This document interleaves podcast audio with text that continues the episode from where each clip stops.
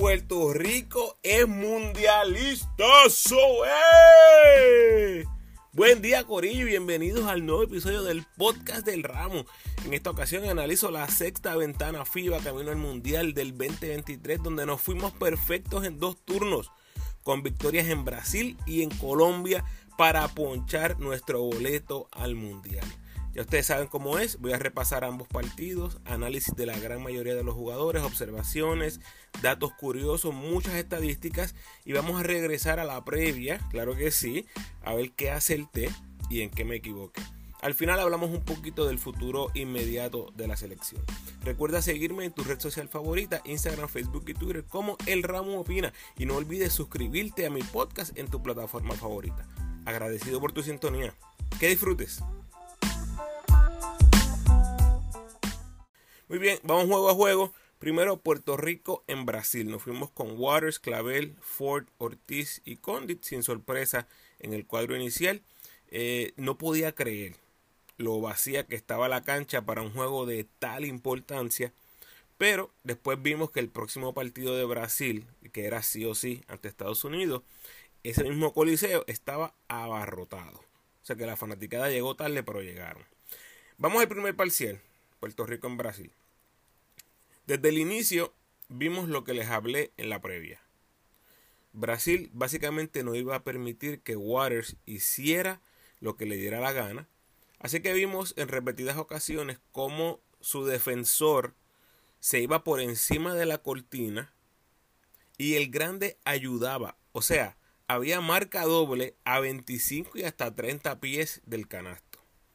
Eso lo acerté. ¿Y quién salió al rescate? La ofensiva de Clavel inmediatamente con tres triples y Romero cinco puntos saliendo del banco lideraron la ofensiva de Puerto Rico. Pero Waters, ojo con esto, aun cuando se le defendió bien, logró contribuir con tres asistencias. El marcador estaba 24 a 24, presagio de lo que sería un partido luchadísimo y uno de los más dramáticos en años recientes de las claves que les había comentado en la previa, apenas un error para Puerto Rico en ese primer parcial. En el segundo parcial, eh, la fortaleza de este equipo eh, fue evidente. ¿Cuál es la fortaleza, Ramos? ¿Cuál es la fortaleza de Puerto Rico? El colectivo. Es que no nos carga un jugador. Tenemos múltiples voces que en cualquier momento pueden aportar y cargarnos, claro que sí, por momentos del juego. Gian en este parcial, 5 puntos, 3 rebotes, 2 asistencias. Romero, 7 puntos, despedazando a los grandes suplentes de Brasil. Ortiz, 6 puntos, un robo, un rebote. Esos son tres de los usual suspects, ¿verdad que sí? ¿Cuál fue la revelación de este parcial? Jordan Howard. Atrevido, agresivo, templado, perfecto complemento para Waters en la 1. Howard convierte jugada de 4 puntos y después anota otro triple con falta, terminando el parcial con 9 puntos y 2 asistencias. Corillo, este es nuestro backup point guard. No hay mucho más que se pueda pedir de un suplente. Cerramos la mitad arriba 52-44 con Clavel como cañón grande con 14 puntos de 4-4 de 3 puntos, 3 rebotes, 2 asistencias y 16 de eficiencia. Romero le seguía con 12 puntos en 11 minutos y 4-4 de campo, 4-5 del tiro libre. Y Waters de 6-1 de campo con 4 asistencias. Vuelvo con esto en un ratito. Como colectivo, Puerto Rico 10 asistencias y 4 errores en la mitad. Eh, receta para un juego perfecto. Una de las claves que les mencioné en la previa. Y otra que mencioné fueron los rebotes ofensivos. Brasil llevaba 7 en la mitad. Yo creo que ustedes estarían de acuerdo conmigo que nos hemos visto peores en otras situaciones. Tercer parcial, Brasil arranca con un rally de 9 a 2 en menos de 2 minutos. Esos dos puntitos de Puerto Rico fueron de Clavel. Y esos serían los únicos dos puntos de Clavel en la segunda mitad. Y los anotó cuando faltaban nueve minutos del tercer parcial.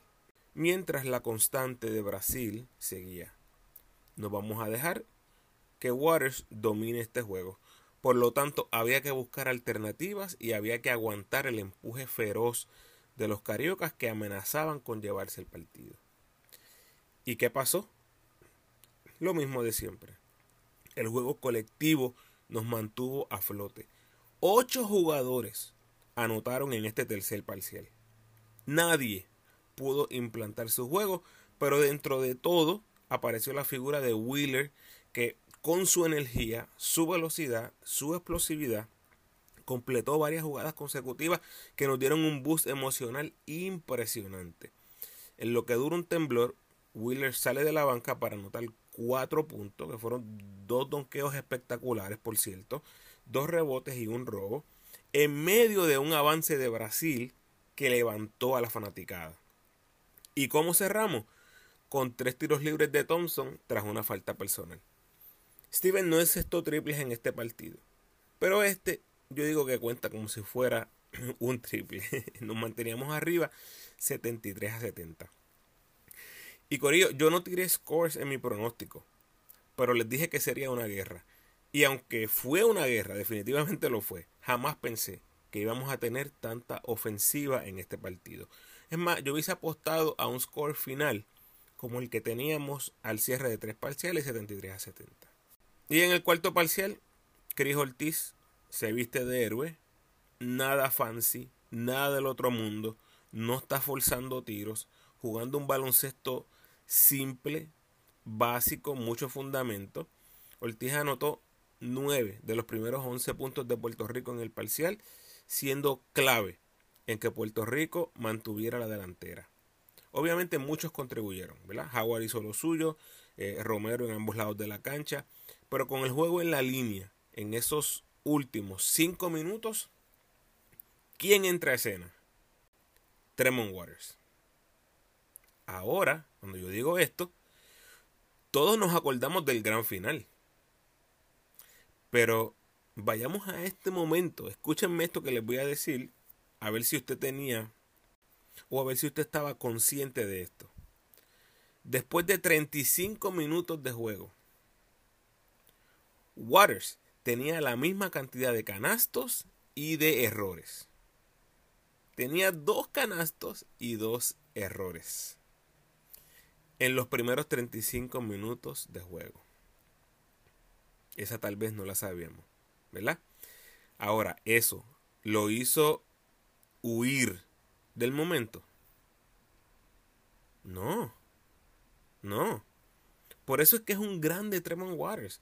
En el momento de la verdad y cuando los huevos se ponen a peso, Waters tomó al toro por los cuernos y nos regaló un final espectacular, lleno de dramatismo y que a fin de cuentas ahora sabemos que nos llevó al Mundial. Si hubiésemos perdido ese juego, Puerto Rico quedaba fuera del Mundial. Aquí lo curioso y lo irónico en cierta forma es lo siguiente. Brasil hace un juego defensivo perfecto ante Waters. Todo el juego. Waters tuvo que trabajar largo y tendido por sus puntitos. Brasil siempre se la puso difícil a Juárez, siempre dobló a Juárez. Cuando Juárez dejaba atrás a un jugador que lo estaba defendiendo, aparecía uno o dos para ayudarlo. Le dije que si iba a estar físico, que iba a ser una guerra, que iban a haber golpes y lo hubo. ¿Por qué le digo que, que es lo irónico? Brasil siempre dobló a Juárez, obligándolo a buscar a sus compañeros todo el juego, pero en la última jugada Brasil deja a Waters con un solo defensor. Para colmo, un hombre grande. Y aunque obviamente tuvo que trabajar por ese tiro, me sigue impresionando cómo Brasil permitió que esto pasara. Yo digo, a mí que me gane cualquiera menos Waters. Pero ellos fallaron en llevar ese doblaje en ese momento final. Y otra cosa que pasó súper curiosa es que Clavel casi le lleva a Víctor Benítez a defender a Juárez. E, en esos instantes, tú tienes que abrir la cancha lo, lo, más posible. Y yo creo que obviamente Puerto Rico esperaba que se doblara a Juárez, lo que iba a en teoría, ¿verdad? Iba a abrirle una oportunidad a Jean Clavel, tal vez por eso estaba tan cerca. Pero cuando vemos lo que sucedió al final, que no lo doblan, Waters dice, no, no, no, olvídate de eso, yo voy a tomar el tiro. Clavel se queda cerca y casi lleva a Benítez a defender lo que hubiese sido para nosotros un final desastroso. Lo positivo, ¿verdad? En cierta manera, obviamente eso no pasó, pero el partido estaba 90-90, aunque Waters hubiese fallado, nos íbamos a tiempo extra. Pero siempre son detallitos y cositas que a mí me gusta observar y compartir con ustedes. Anyway, salimos de oro, obviamente, y si en algún momento hago una lista de los mejores juegos de la selección en la historia, este definitivamente va a estar ahí arriba. Tuvo de todo. Lo sufrimos, pero lo ganamos. Y fíjense cómo todas mis preocupaciones con Waters quedaron solo en eso. ¿Verdad? Todo lo que les dije en la previa. Me sigue pareciendo extraño todo lo que pasó con Waters. Pero bueno, este water under the bridge, como dice el gringo, lo dejamos en el pasado y nos movemos adelante. En cuanto al pronóstico, eh, pasó justamente como mencioné. La defensa de Brasil sobre Waters fue muy efectiva y desde temprano aparecieron las voces alrededor de Waters para llevar a nuestro equipo a puerto seguro. Les hablé de la importancia del rebote y fue clave, no solo en este juego, sino en el de Colombia también. Y con esto me despedí de la previa les dije que todo apuntaba a una victoria de Brasil. Pero les dije que Puerto Rico tenía al mejor jugador en Waters y al mejor hombre grande en Romero. Ismael lo demostró todo el partido. Y al menos por una jugada, Waters dejó claro que era el mejor jugador en la cancha. Y eso, dentro de muchas otras cosas, fue suficiente para dar la victoria a Puerto Rico primera victoria sobre Brasil en Brasil en la historia de la selección. Y primer buzzer beater en Sudamérica desde Barea en los centroamericanos del 2006. Esperen ese post por ahí prontito. Muy bien, vamos a los datos curiosos. Siempre cositas que me paso observando por ahí que tal vez no todo el mundo observa. Hay rumores que Nelson Colón perdió 20 libras en ese partido no solo por todo lo que sudó, sino por las lágrimas y los mocos que su cuerpo produjo. y obviamente es broma, ¿verdad? Pero ya, ya broma aparte, ese derrumbe emocional que vimos, eh, yo creo que simplemente es reflejo de todo lo que carga ese dirigente nacional. Muchísima, muchísima presión y hay momentos, Corillo, en los que uno simplemente tiene que llorar. By the way, hablando de todo lo que sudó Nelson Colón, Cleca Award para esa gente de Brasil que obviamente no tenían funcionando el aire acondicionado como se debe. Y eso lo sufrieron todos, especialmente los dos coaches. Me pareció súper curioso eh, Ismael Romero jugando fútbol americano cuando derriba a Lucas Mariano, dejándole saber, papá, tú quieres jugar físico, yo te voy a dar una probadita nada más. Y ese Lucas Mariano Corillo está, está grandote el tipo. Así que, ¿fue efectivo Romero en hacer eso? Vimos a Clavel como le dijo, caballo, este, piensa, este, está regalando puntos, whatever, lo que sea. Pero bueno, hay que preguntarle a Romero, ver si él piensa que fue efectivo a fin de cuentas. Vamos a ver. Me pareció bien curioso ver a Waters, Howard y Clavel jugando juntos. Eh, ¿Sería algo que potencialmente suceda en el Mundial? Potencialmente. Obviamente vamos a hablar de eso en el futuro.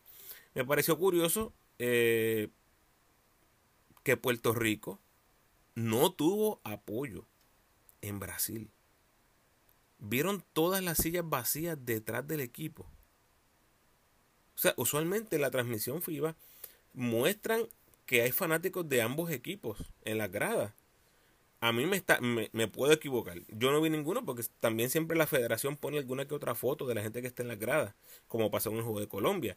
En Brasil, Corillo, no había nadie. Todas las sillas detrás del equipo son sillas que usualmente se guardan para los que vienen con el equipo eh, del visitante. Y ustedes vieron, eso estaba completamente vacío. Ahí estaba Mundivae, Jun Ramos y Carlos Arroyo, más nadie.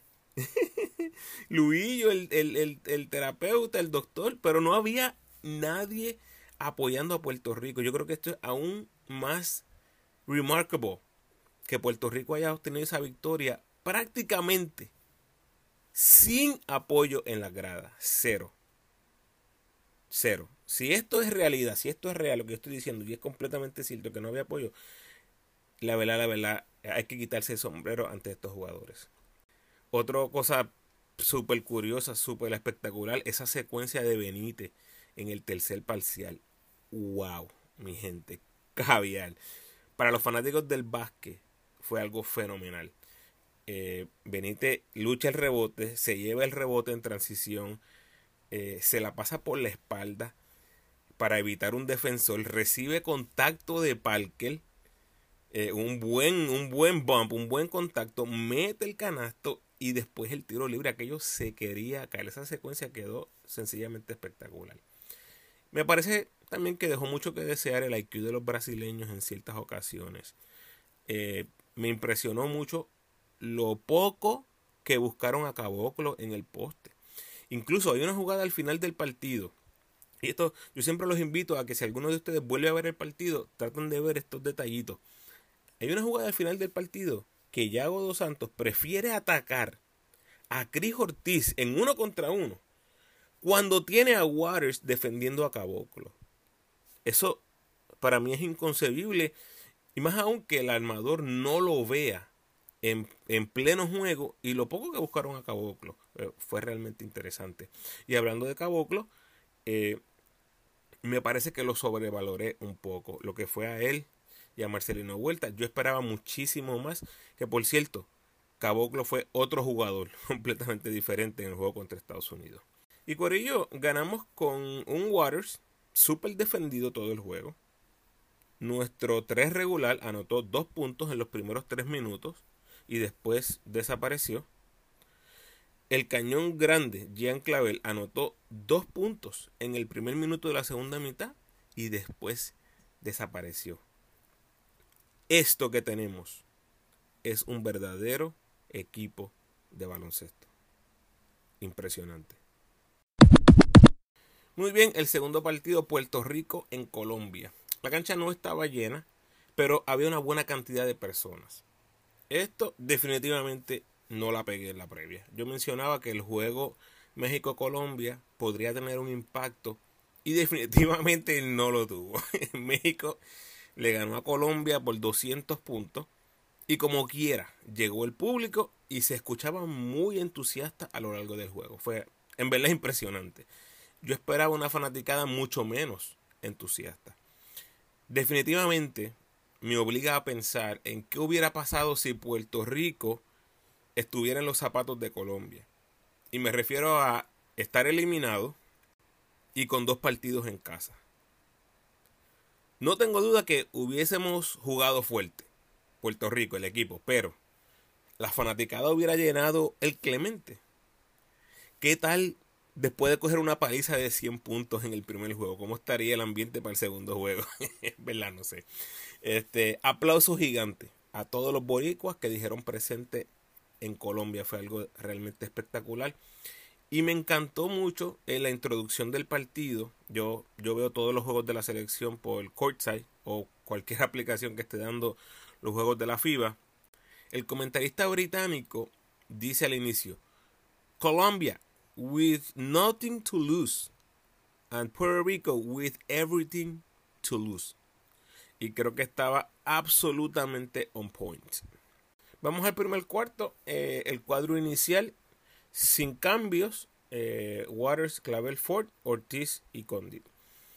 Increíble, ¿verdad? Cómo Colombia nos regala una posesión en el brinco inicial y en este juego cada posesión fue exageradamente importante. Desde el comienzo vimos a Condit hacer la señal de Mutombo. Y la verdad es que estuvo inmenso en la defensa. Eh, Alin Ford se desapareció en Brasil por completo. Pero, como digo una cosa, digo la otra. Aunque no le salieron las cosas en Colombia tampoco, vimos como de inmediato atacó el canasto en penetración cuando no entró el triple. Y creo que lo mencioné anteriormente. Nunca sabemos cómo trabaja la psiquis de un jugador cuando entra el balón o cuando falla. Hasta el momento. La prueba es clara. Lo que le está pasando a Ford es como Isaac Sosa, ¿verdad? Llega con una fama de tirador de lujo que se le ha dado la oportunidad en bastantes ocasiones, ya hasta el momento cuatro partidos para Ford y repito, por el momento no se ha hecho justicia. Me pareció muy extraño, además, ver a Angola tímido en ofensiva en ese primer parcial, obviamente guardándose, eh, porque ya cuando lo vimos del segundo parcial en adelante estaba sumamente activo. Algo que me pareció interesante fue ver a Clavel tomando ese rol de líder vocal en la cancha, que lo vimos en Brasil y ahora lo volvemos a ver en Colombia, algo que en repetidas ocasiones habíamos hablado de Javier Mujica en las ventanas pasadas. Ahora vemos a Clavel, lo, lo, vemos físicamente nosotros en los partidos, además de lo que Nelson Colón había comentado de las prácticas, que ha mencionado que Tremont Waters ha tenido o ha aceptado ese rol en alguna manera. Muy buen parcial ofensivo para los nuestros, arriba 25-20, pero la historia tempranito eran los rebotes ofensivos. Colombia ganaba ese departamento 6 a 1, pero Puerto Rico dominaba 8-0 los puntos del banco y 7-0 en puntos de error. Lo del banco se veía venir a leguas, ¿verdad? La profundidad de Puerto Rico es mucho más amplia eh, que la de Colombia y eso era algo que Colombia iba a tener que ajustar. Y creo que esto regresa ¿verdad? al punto que mencioné de Angola, en cierta manera guardando su energía porque sabe que tiene que jugar muchos minutos. Los inicialistas saben que tienen que jugar muchos minutos para que este equipo tenga chance. Gian era el líder ofensivo de Puerto Rico con 8 puntos y Condit era el líder en el lado defensivo con 2 rebotes y 2 bloqueos. En el segundo parcial se da una situación bien interesante porque en el huddle Nelson, eh, bastante calmado, dice, estamos jugando bien, tranquilo, a lo que Romero contesta, no, hay que pasar más la bola. estaba por el techo Romero. Eh, pero eh, se da bien interesante como un jugador ve algo que, está pasando según él y Nelson Colón piensa que está pasando otra cosa. Esta dinámica siempre es normal que se dé en los partidos de, de baloncesto. El segundo parcial fue una guerra, terminó 16 a 16, parcial que nos mantuvimos a flote gracias a nuestro banco, guiados ofensivamente por los 5 puntos y una asistencia de Jordan Howard y los cuatro rebotes y un robo de Ismael Romero. La historia a la mitad del partido eran los 12 rebotes ofensivos de Colombia contra solo 3 de Puerto Rico, guiados por 11 puntos y 9 rebotes de Ibargüen, un tipo que con 6-7 estaba haciendo fiesta en la pintura de los boricos. Colombia produjo, como ya les dije, 9 posesiones más que Puerto Rico, solo en los rebotes ofensivos. Pero lamentablemente para ellos, afortunadamente para nosotros, no pudieron capitalizar con el tiro largo con apenas un triple en 11 intentos. Eso es 9%. Ese era, ese era el negocio para los boricuas en esa primera mitad. Puerto Rico lo mantenía en la delantera su banca, ganando a diferencia de 19 a 4. Vamos a la segunda mitad. Si el mensaje era obvio para nosotros afuera, también lo era para ellos en la cancha. Lo último que dice Nelson Colón antes de que Puerto Rico vaya a la cancha es Box out, cuneta. Pero gritado. Gritado que se escuchó clarito, clarito, clarito en la transmisión. No sé si ustedes lo escucharon allá en Puerto Rico en la transmisión de Guapa Deporte. Gritado, box out. ¿Qué sucede inmediatamente? Colombia comienza con rally 8 a 0, que los pone arriba 44 a 41 y en ese momento ya sabíamos que este partido sería uno luchadísimo hasta el final. ¿Quién aparece? Chris Ortiz. El Silent Assassin, como le dice mi hermano Gao. Reaparece en el partido y es sin lugar a dudas el que nos mantiene en la lucha en el momento que Colombia se ponía incómodo. Tal y como sucedió en Brasil. Y Baldwin se mantenía haciendo daño y ya se veía a un Angola muchísimo más agresivo y con deseos de alar el juego. Y confieso que aquí es que me puse nervioso. Porque un jugador de ese calibre, como Brian Angola, puede hacer maravillas jugando en su cancha. Hay un boost anímico, eh, emocional, de adrenalina cuando juegas en casa. Y nosotros lo vivimos con Waters ante Brasil. Así que en ese momento estaba bien, bien nervioso. ¿Qué sucede? Un triple sorpresivo de Wheeler nos daba otro aire. Por cierto, su primer triple con la selección. Y en caso que lleguen a ver el replay otra vez, fíjense cómo imita a la perfección a Chris Ortiz. Fue casi como si Chris Ortiz lo poseyera por un momento. Colombia seguía dominando las tablas 15 a 5 en rebotes ofensivos, sin duda alguna. Una mejoría para nosotros después de permitir 6 y 6 en los primeros parciales respectivamente. O sea que solamente recogieron tres rebotes ofensivos en el tercer parcial. La banca seguía el dominio boricua 24 a 6. Y yo creo que aquí es donde se marca el desenlace final de este juego. Que por cierto, antes de llegar al final, juego súper parejo. Que llegábamos 60 a 60 a ese último parcial. Con el juego en la línea, estábamos a punto de ver cómo responderíamos. Si habría Hero Ball o si el equipo sacaría a flote la bandera. Y Corillo, había que ganar. Punto. Una derrota, como ya sabemos, nos hubiese dejado fuera del mundial.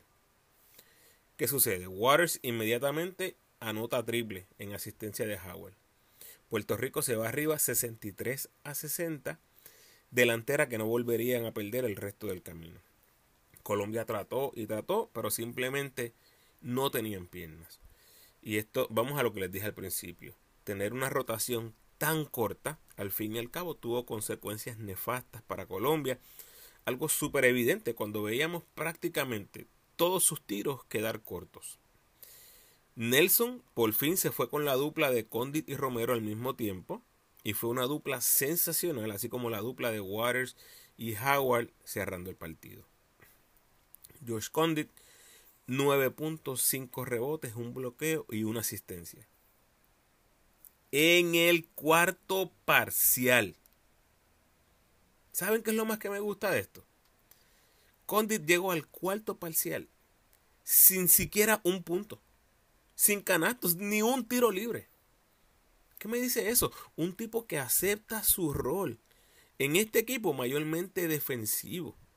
Es más, yo creo que no le hicieron ni una jugada en todo el juego, pero siguió jugando duro y terminó con su mejor juego en la selección. De eso se trata. Waters, súper discreto en el segundo y tercer parcial. Pero ¿qué pasó en el cuarto parcial? Cinco puntos, tres asistencias, dos robos, un rebote. Respondió. Y el banco, bien representado por Howard, ocho puntos, dos rebotes, dos asistencias en el cuarto parcial. Y Mel Romero, tres puntos, dos rebotes, un bloqueo, una asistencia.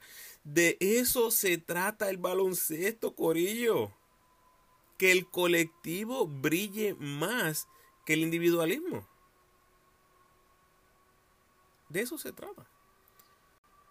Un partido dramático que sacamos 87 a 80.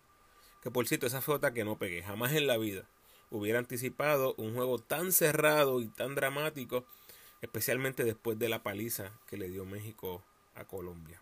En Colombia algunos datos curiosos para cerrar esta parte de los resúmenes de los partidos. En el video de introducción del partido en Courtside aparece Puerto Rico representado por... Si yo les doy 20 intentos, if I give you 20 guesses, you're not gonna get it. Puerto Rico aparece representado por Ángel Rodríguez y Gary Brown abrazándose después de una victoria en México. Hace más de cuatro años. Y digo, ¿what? De verdad que FIBA eh, se colgaron con ese editaje impresionante. Después de. Es más, yo hasta Varea se los perdonaba, pero Angelito y Gary Brown eh, se colgaron, de verdad. ¿Alguien me puede explicar los happy faces en los tiros libres de esa cancha en Colombia? Obviamente era un anuncio de algo, pero como nunca escuché en la transmisión, no, no sé de qué se trataba, me pareció súper curioso. No creo que haya visto algo así anteriormente en una cancha, en un juego FIBA, me refiero, oficial. Así que eso me pareció bien curioso. Creo que la era de los afros está de vuelta. tenemos nuestro equipo a Philip Wheeler, Steven Thompson, Alin Ford, George Condit, Jordan Cintrón, Jordan Howell aplica, claro que sí, Ismael Romero, tripeando, tripeando. Este, si Clavel se suelta las trenzas, tendría tremendo afro. Este, y tan Thompson que estuvo, ¿verdad? Eh, durante las ventanas, otro afro. El mismo José Alvarado, otro afro. Yo creo que hasta Tremont Waters este, pudiera aplicar este, cuando está un tiempo sin recortarse. Creo que también tiene un afro. De verdad impresionante. Tenemos la era de los afros de vuelta en la selección. Otra cosa curiosa, eh, la rotación corta que yo esperaba que viéramos en Brasil pues, fue prácticamente la que vimos en Colombia, ¿verdad? La única diferencia es que yo les decía que Wheeler iba a ser uno de esos cuatro que no jugaría mucho, pero fue el mejor tres que jugó. Eh, jugó mejor que Thompson, jugó mejor que Ford, este, así que fue más que merecido su tiempo en cancha. Y me encantó eh, cómo la fanaticada boricua se encendió en ese segundo parcial cantando Yo soy boricua, para que tú lo sepas. Se escuchó clarito en la transmisión, yo lo pude escuchar.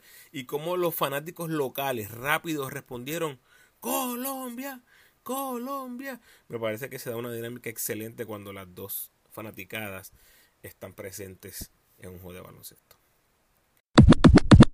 Saludos, de nuevo momento especial donde agradezco a esa fanaticada del ramo que siempre está por ahí comentando, compartiendo mi contenido, testeándome, etcétera. A todos y todas, gracias. Saludo especial a Alfredo Morales, Ángel Velázquez, Anita Quiñones, Ani Díaz, Armando Vera, Calira Rodríguez, Carlos Casiano, Carlos Rodríguez, Carlos Mercado, Carlos Pérez, Carlos Rivera, Carlos Rodríguez, Carlos Toro, Cachanchut, desde las gradas Puerto Rico, Dwayne 2013, Eva Magali, Elmer Torrens, Emi Andújar, Ernie Omar, Fausto Estrella, Felo Tirado, Francisco Jiménez, Francisco Rodríguez, Francisco Tirado, Gabriel Rodríguez Nieves, Gaby Avilés, Héctor Santos, Heywood Sánchez, Ichi Vente, Iván Echevarría, Iván Rodríguez, Jaime Luis Soler, Javier Rodríguez, Javier Ruiz, Jason Santiago, Joaquín Figueroa, Jorge Allende, Jorge Iván Torres, Jorgito de Jesús, José Irán Angleró, José Luis Alicea, José Resto López, Juan Carlos, Juan Pérez, Juan Rivera, Julián Pérez, Julio Matos, Luis Alberto Soto, Luis Alfredo Arroyo, Mayrelis Díaz, Miguel Ángel Reyes, Miguel Pasoriza, Miguel Silva, Milagros Colón, Mama Wheels, Moraima Fernández, Noemí Santana Howard, Omi Boada, Pablo Trujillo, Patricia Trigo, Reginald Michael Carrasquillo, Ricardo Rivera, Roberto Luis, Robert Medina, Roberto Moya, Rubén Nieves, Sam González, Sentimiento al Aire, Sergio Rosado, Ciro Joylime, Sofía Gómez, Sonia María, Sonia Ocasio. Steve Watts, Valentín Nieves, William Pérez, Wigberto Ramos, Yadiel Sanabria, Yael Quintero y Ismael Romero Consuegra. A todos, gracias. Muy bien, lo más importante de esta ventana me parece que es la magia de los roles. A los que nos gusta el básquet y digerirlo a profundidad, esto es lo que tú quieres que tu equipo sea todo el tiempo. No hay egos, no hay protagonistas, no hay nadie alando el juego. Todo el mundo conoce su rol y lo trata de cumplir a cabalidad. Esa es la belleza del básquet, el juego en equipo. Tenemos equipo para rato. En Waters y Howard tenemos dos armadores de lujo. Y en Condit y Romero tenemos hombres grandes con capacidad para hacer muchas cosas en la cancha. Y tienes a los héroes por el lado como Clavel, Ortiz, eh, como ese 4 undersize. Steven tuvo su momento en la ventana de noviembre. Wheeler por fin se hizo justicia en esta ventana y es un bebé con solo 20 añitos. Parker tuvo su momento grande también. O sea, honestamente yo no pido mucho más. Estoy más que orgulloso de este grupo de jugadores. Cerramos el clasificatorio con 6 y 1 en los últimos 7 juegos. Esa única derrota en Uruguay. Defendimos el Clemente en cuatro partidos consecutivos y ganamos los últimos dos en la carretera, incluyendo un histórico triunfo en tierra brasileña. Como les dije, la primera vez en la historia que vencemos a Brasil en Brasil. Muy memorable la actuación de nuestro equipo nacional en esta ventana, en este clasificatorio.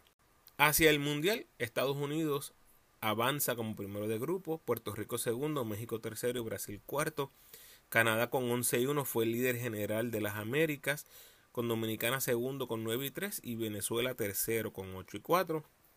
Y por si acaso, y para que no tengamos dudas, de todo lo que sucedió en las Américas, la mayor noticia fue la eliminación de Argentina, de subcampeón del mundo en el 2019 a quedar fuera del Mundial en el 2023. Y con esto aprovecho para enviarle un saludo porque yo sé que eh, hay personas que me escuchan en Dominicana. Felicitar a, a esta fanaticada, a este grupo. Corillo, fueron a Argentina a ganar en Mar del Plata contra un Argentina reforzado con Campazo, con D, con la Provitola. O sea, fueron con todo a buscar esa, clasificación Argentina, no pudieron muchísimo crédito, al igual que Puerto Rico. Puerto Rico tuvo que ir a Brasil, darle el tablazo a los brasileños, así lo hizo Dominicana. De verdad, muchas, muchas felicitaciones. Los más destacados de Puerto Rico, Chris Ortiz. Le tengo que dar el MVP de la ventana. El timing de su ofensiva fue crucial. Cuando parecía que nos caíamos, apareció Chris. En total, 5 robos, 8 rebotes, eh, de 6-5 el tiro libre, de 19-11 de campo, de 9-5 en los triples, apenas 3 errores en 58 minutos de juego, 16 puntos por juego, incluyendo su mejor partido con la selección, fue ese juego ante Brasil. No fue el que metió el canasto grande ante Brasil o ante Colombia, pero qué mucho canasto grande metió Cris Ortiz en esta ventana. ¡Wow! Ismael Romero, otra magnífica demostración del cubano boricua, aceptando su rol de la banca, sin esto ser de impedimento a su producción. Terminó con promedios de 13,5 puntos y 7.5 rebotes, tirando de 14-11 de campo.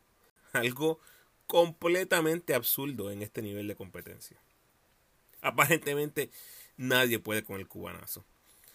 George Condit eh, tuvo su juego de consagración eh, ante Colombia, 9 puntos, 10 rebotes, su carrera high con la selección, 5 rebotes ofensivos, su carrera high con la selección, 5 bloqueos, su carrera high con la selección, 3 asistencias, su carrera high con la selección, de 4-4 de campo, primera vez que lanza perfecto con la selección, un robo por el ladito y 0 errores, apenas la segunda vez en los 14 juegos con la selección que no comete ni un solo error para 27 de eficiencia, como dije, eh, High con la selección.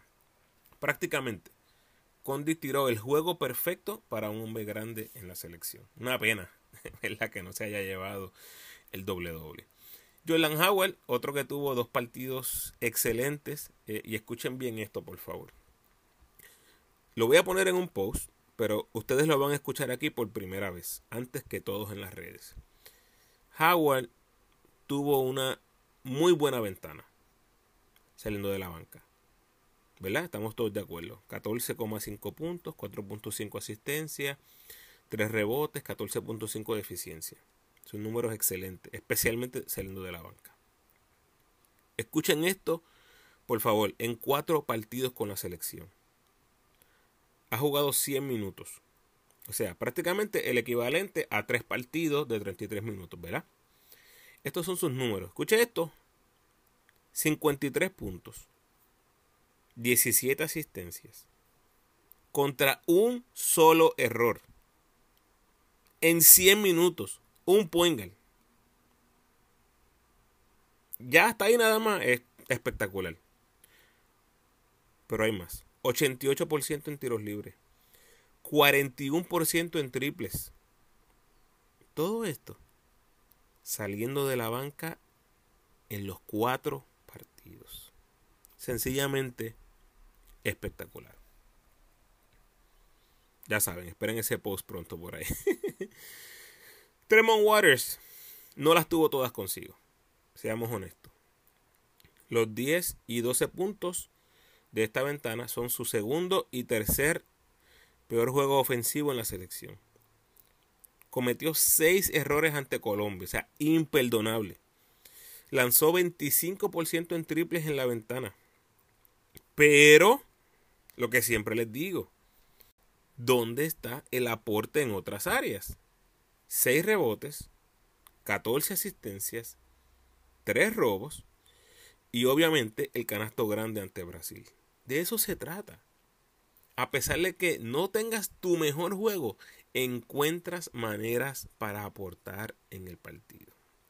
Clavel, similar a Waters, en cierta manera, ¿verdad? Esos seis errores ante Colombia son demasiados. Eh, de 9-3 en los tiros libres. Eso solo se le permite a Condit o a Romero, este clavelito.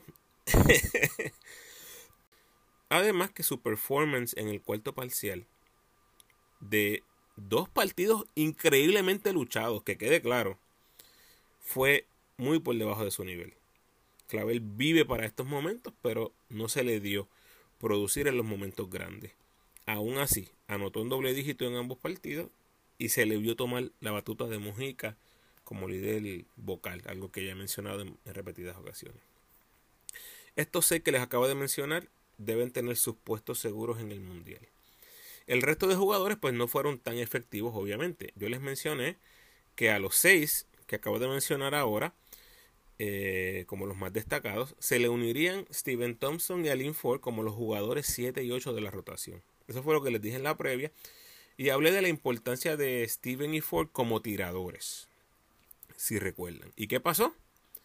Steven en 21 minutos en total en la ventana, 7 puntos, 2 rebotes, 2 asistencias, pero de 3-0 en triples. Alin Ford, 6 puntos, 3 rebotes, de 3-0 en triples, de 7-2 de campo, 0 asistencias, 0 robos, 0 bloqueos en 32 minutos. Los que me han escuchado en los repasos mensuales que hago de los jugadores bóricos en el exterior, pues saben que esto no es sorpresa. Hasta el momento, un jugador bastante unidimensional, Allen Ford. 32 minutos es lo que juega más o menos un inicialista, básicamente. Así que cuando, cuando vemos esa línea, 6 puntos, 3 rebotes, 2-7 de campo, de 3-0 el triple, 0 asistencia, 0 robo, 0 bloqueo, obviamente queda debiendo todavía. En cuatro partidos en la selección lanza 18% en triples. Y en la previa les dije, si el triple no cae, es difícil verlo teniendo un gran impacto en la cancha. Y lamentablemente, ¿verdad? Eso fue precisamente lo que pasó. Cuando dos de tus tiradores lanzan de 6-0 en triples, pues obviamente vas a hacer ajustes. Y aquí es donde aparecen los minutos y la energía de Wheeler. Sin dudas, Wheeler fue el más beneficiado de la baja producción de Ford y Thompson. Y en cuanto a minutos de juego, los minutos de Wheeler fue la diferencia más grande en base a lo que dije en mi previa. Todo lo demás fue más o menos lo que les mencioné. Timach, 5 rebotes en 15 minutos, hizo su trabajo. Sintron y Jadel no jugaron como se esperaba. Eh, la rotación claramente fueron 10 jugadores con Timach como el cuarto hombre grande. El futuro inmediato tenemos los Juegos Centroamericanos y del Caribe en San Salvador, El Salvador, del 23 de junio al 8 de julio. Va a ser bien interesante ver qué tipo de equipo eh, Puerto Rico envía, ya que el BCN va a estar activo en, en, ese tiempo.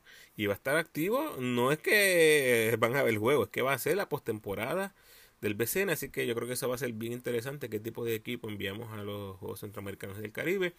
Después tenemos el Mundial en Filipinas, Indonesia y Japón del 25 de agosto al 10 de septiembre. Ya se mencionó que la selección quiere a sus jugadores, eh, ¿verdad? Prácticamente con un mes de anticipación. Así que el BCN tiene que terminar su temporada a finales de julio para que todo lo que es concerniente a la selección no tenga problema. Vamos a ver qué sucede. Y eventualmente también tenemos los Panamericanos en Santiago de Chile del 20 de octubre al 5 de noviembre. De nuevo, otra fecha bien interesante porque ya las ligas alrededor del mundo están activas. Así que posiblemente yo vislumbro que ese equipo sea uno compuesto mayormente de jugadores BCN que no están activos en el exterior. Eh, de más está decir que el BCN nuevamente cae como el feo de la película, porque esto tiene todos los ingredientes para que sea un desmadre, La insistencia de jugar en el verano ahora nos priva en cierta manera de lo que debió ser un verano excelente para la selección con estos compromisos. ya ustedes vieron, el BCN termina su temporada regular en junio 15. Por lo tanto, esas series postemporadas tienen que terminar. Tienen que terminar a finales de julio o tal vez a inicios de agosto. No sé cómo vayan a bregar ahí con la federación y el BCN. Pero esto significa, como les dije, que no se va a parar el BCN para los centroamericanos. Vamos a ver qué sucede ahí. Porque ya hemos visto anteriormente lo que pasó en los últimos Juegos Centroamericanos y del Caribe. Eh, el Comité Olímpico pidió que fuera un buen equipo del BCN. Así que hay que estar bien, bien, bien atentos. Este, qué va a suceder ahora. Yo espero que no hayan grandes contratiempos. Lo que sí puedo ver en este momento es una temporada o una postemporada del BCN bastante atropellada para asegurar que termine toda la temporada en julio. Vamos a ver qué, vamos a ver qué pasa. Preparen el popcorn. Yo espero equivocarme y que esto No, sea un, desmadre. En cuanto al mundial, eh, espero darles contenido preciso mensualmente. ¿verdad? Yo tengo mis podcasts mensuales donde le hablo de la actuación de los jugadores alrededor del mundo. Tendré mis episodios con las previas de todos los equipos del BCN. Ahora que ya este, se aproxima el BCN. Mi contenido siempre va a estar ahí, pero ya hablé con un par de panas, podcasteros, a ver si hacemos una serie. Así que atentos por ahí, ¿verdad? Obviamente, eh, todo lo que yo cubro está directamente o indirectamente ligado al equipo nacional. Pero esos episodios que voy a hacer del mundial van a ser específicos.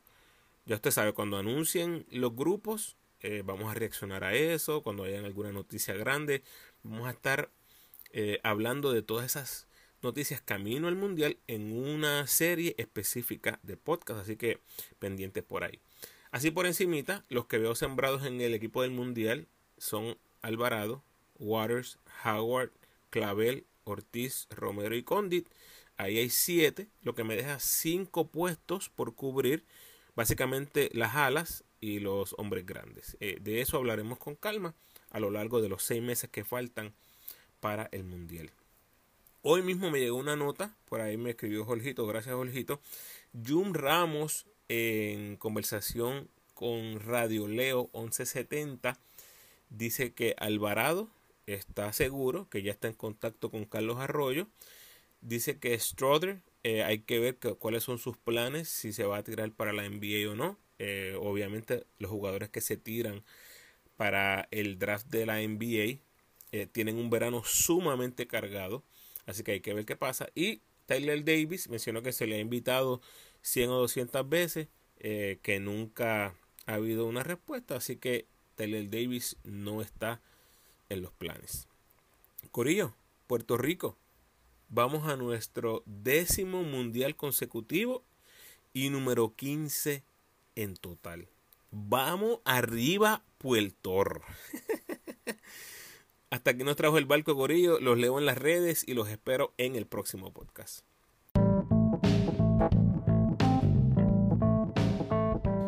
Gracias por sintonizar, Corillo. Por favor, ayúdenme compartiendo este episodio en sus redes sociales y con todos los fanáticos del equipo nacional que conozcan. Si estás escuchando el podcast por primera vez, por favor, date la vuelta por toda mi biblioteca de podcast, donde encontrarás un manjar exquisito de análisis, listas curiosas y entrevistas que solo se puede disfrutar un verdadero fanático del básquet puertorriqueño. Obviamente te invito a escuchar mis episodios más recientes cubriendo la selección, el BCN y los boricuas en el extranjero. En el 163 escojo al MVP de la selección durante el 2022. En el 166 y 167 comparto episodios con listas especiales del BCN. Y en el 168 un podcast muy especial recordando al gran Kobe Bryant. En el 169 les comparto el resumen de las actuaciones de los boricuas alrededor del mundo durante el mes de enero. En el 170 está mi reacción cuando se leo la convocatoria de 24 jugadores de nuestra selección. Y en el 171 la previa de esta ventana que acaba de concluir. Te recuerdo cómo me puedes ayudar para que el podcast siga creciendo. Por favor, dame la mano con el rating y el review del podcast en la plataforma donde escuches. Gracias al correo de Spotify, ya vamos rumbo a 50 ratings en esa plataforma. Si me escuchas en Spotify, por favor, ese rating de 5 estrellas. Y a los que me escuchan en Apple, tienes la oportunidad de rankear mi podcast y dejarme un review. El rating te toma 5 segundos y el review de 30 segundos a un minuto. Así que si tienes el tiempo, gracias adelantadas. Si quieres estar al tanto de las actuaciones de nuestros jugadores en el baloncesto internacional, te invito a seguirme en mis redes, especialmente Instagram, donde constantemente les dejo saber de las ejecutorias más significativas de los boricuas en el exterior. Y también puedes buscar todos los posts al mismo tiempo utilizando el hashtag boricuas por el mundo ramo. Además puedes apoyar al ramo convirtiéndote en patrocinador del podcast y lo puedes hacer a través de Anchor con 10, 5 o un pesito al mes. Como siempre, te invito a que te suscribas al podcast y sígueme en tu red social favorita, Facebook, Instagram o Twitter. De nuevo, agradecido por tu sintonía.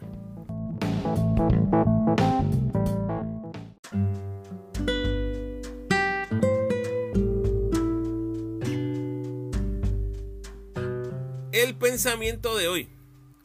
Cuando logras eliminar el miedo desde una posición de liderazgo, la creatividad y el crecimiento florecen. Bendiciones.